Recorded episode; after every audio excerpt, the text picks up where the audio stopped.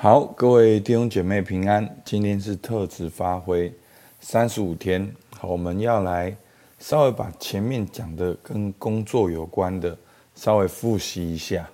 好，那当我们提到工作的时候，我们会问一件事情：人为什么要工作？好，其实当我们想人为什么要工作的时候，其实你要回到工作的定义是什么？其实你回到创世纪。你会发现，神就是创造天地的神。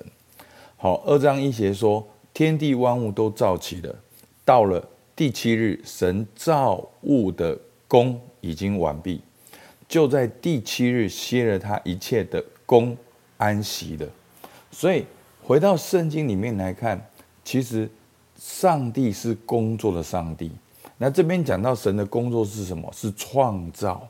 他创造天地海和其中的万物，好，那所以呢，神也创造了我们人有神的形象，我们也能够去工作。所以，我们常常会觉得说，好像神跟我们的工作没有关系。教会为什么要讲这么多的工作？但弟兄姐妹，你你有没有发现，你一天最重要时间就是在职场？你精神最好，你人生的精华大部分都是在你的职场，甚至你不只是你的时间，你的担心、你的忧虑、你的快乐、你的各方面都是在职场中塑造你这个人。所以你的工作很重要，你要回到圣经里里面来看工作。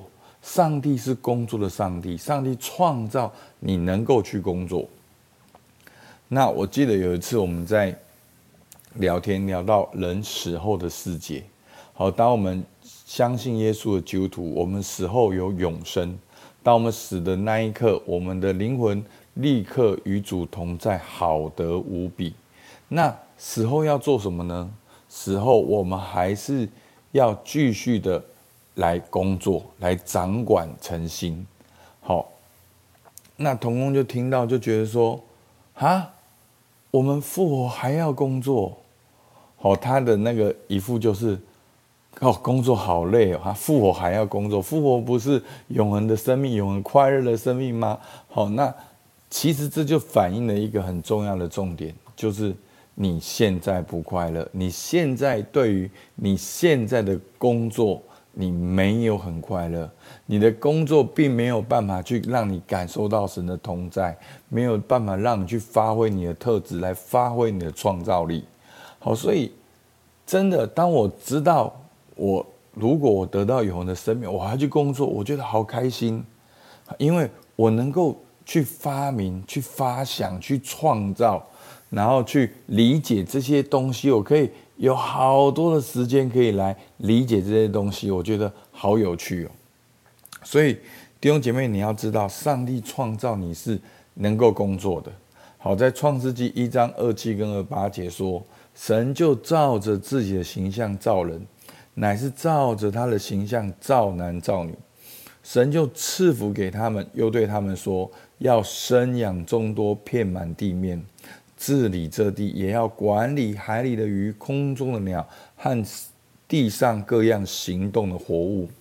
好，创世纪二章十五节又说：耶华神将那人安置在伊甸园，使他修理看守。所以，我们前面反复的提到，其实神的形象有三个意义。好，第一个，神的形象呢，就是代表我们有神的形象。好，神的形象包含了慈爱、公义、智慧跟能力，所以人也有上帝的形象。而第二个，这个形象代表我们有能力，因为我们是灵嘛，那神也是灵，所以我们可以跟神交通连接有关系。那第三个最重要上下文的意义就是，我们是上帝的雕像。古代君王把自己的形象雕刻成。好，雕像放在地的市集，代表他的治理跟掌权。好，所以上帝创造我们就有这三个目的：我们能够与神连接，我们能够有神的形象，我们能够用神的形象去治理。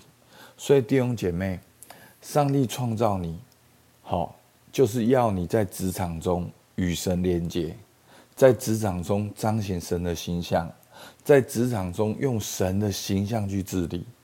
你是业务，你可以透过业务来与神连接，活出上帝的形象，用神的形象去做业务。你是老师，你可以与神连接，活出神的形象，用神的形象去做教导，去做老师。好，所以这就是这个形象的意义。所以上帝创造我们就是可以工作的。那为什么工作会变得很辛苦呢？好，其实最最。重要的原因就是人离开神。好，马太福音六章三十一到三十三节，所以不要忧虑说吃什么、喝什么、穿什么，这是外邦人所求的。你们需用的一切东西，你们的天赋是知道的。你们要先求他的国和他的义，这些东西都要加给你们的。好，所以为什么我们人会忧虑？好，我们会。没有归属感，我们会没有安全感，我们会感觉到好像没有保护。那原本上帝创造我们，我们就是有神的啊，我们有全能的上帝耶，他创造天地海其中万物。为什么我们会担心？我们会忧虑，就是因为我们人自己选择离开神。所以弟兄姐妹，你相反一下，如果你今天。你有神，有天赋，你有天赋的保护、供应、支持能力，你为什么还需要忧虑？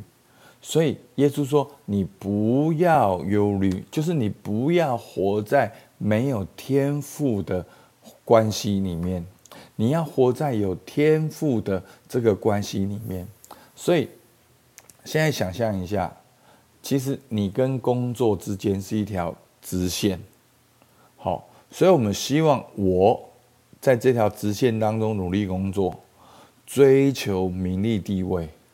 但是重点来了，所以为什么我们工作会变成辛苦？因为在这条直线当中没有上帝。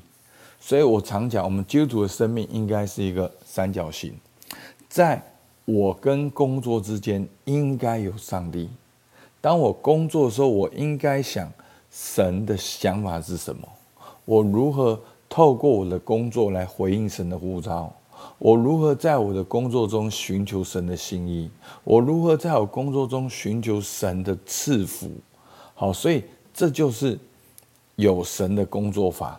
所以当你有神的时候，你就会平安跟喜乐。好，其实我们基督徒一生就在走两条道路，一个叫做为自己，一个叫做为神。好，其实所有的灵命就是这两条路，真的就是这两种选择。当你选择为自己，你就会靠自己，你就会去努力，然后就会忧虑，然后你会困疲乏困倦。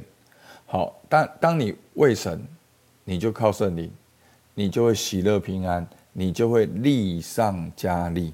好，这就是神的应许。好。那这边讲到呢，说我们要不要忧虑，说什么吃什么喝什么穿什么，所以那我们要做什么呢？我们要先求他的国和他的义。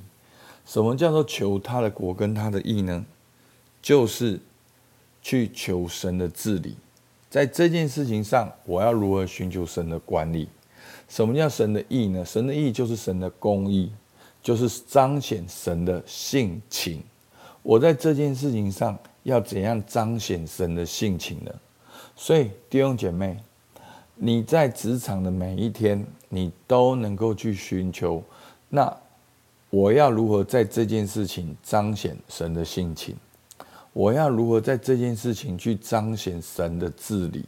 所以你所有的工作，大大小小行政文书、与人对谈、与客户对谈，然后你做的所有业务的保证，你都能够。做这两个好问题，也是这两个祷告，求神的国和神的义。好，所以从这个角度看下去，那我们要如何工作？我们就是要去跟随耶稣。耶稣说什么？凡劳苦担重担的人，可以到我这里来，我就使你得安息。我心里柔和谦卑，你们当负我的轭，学我的样式，这样你们心里必得享安息。因为我的轭是容易的，我的担子是轻省的。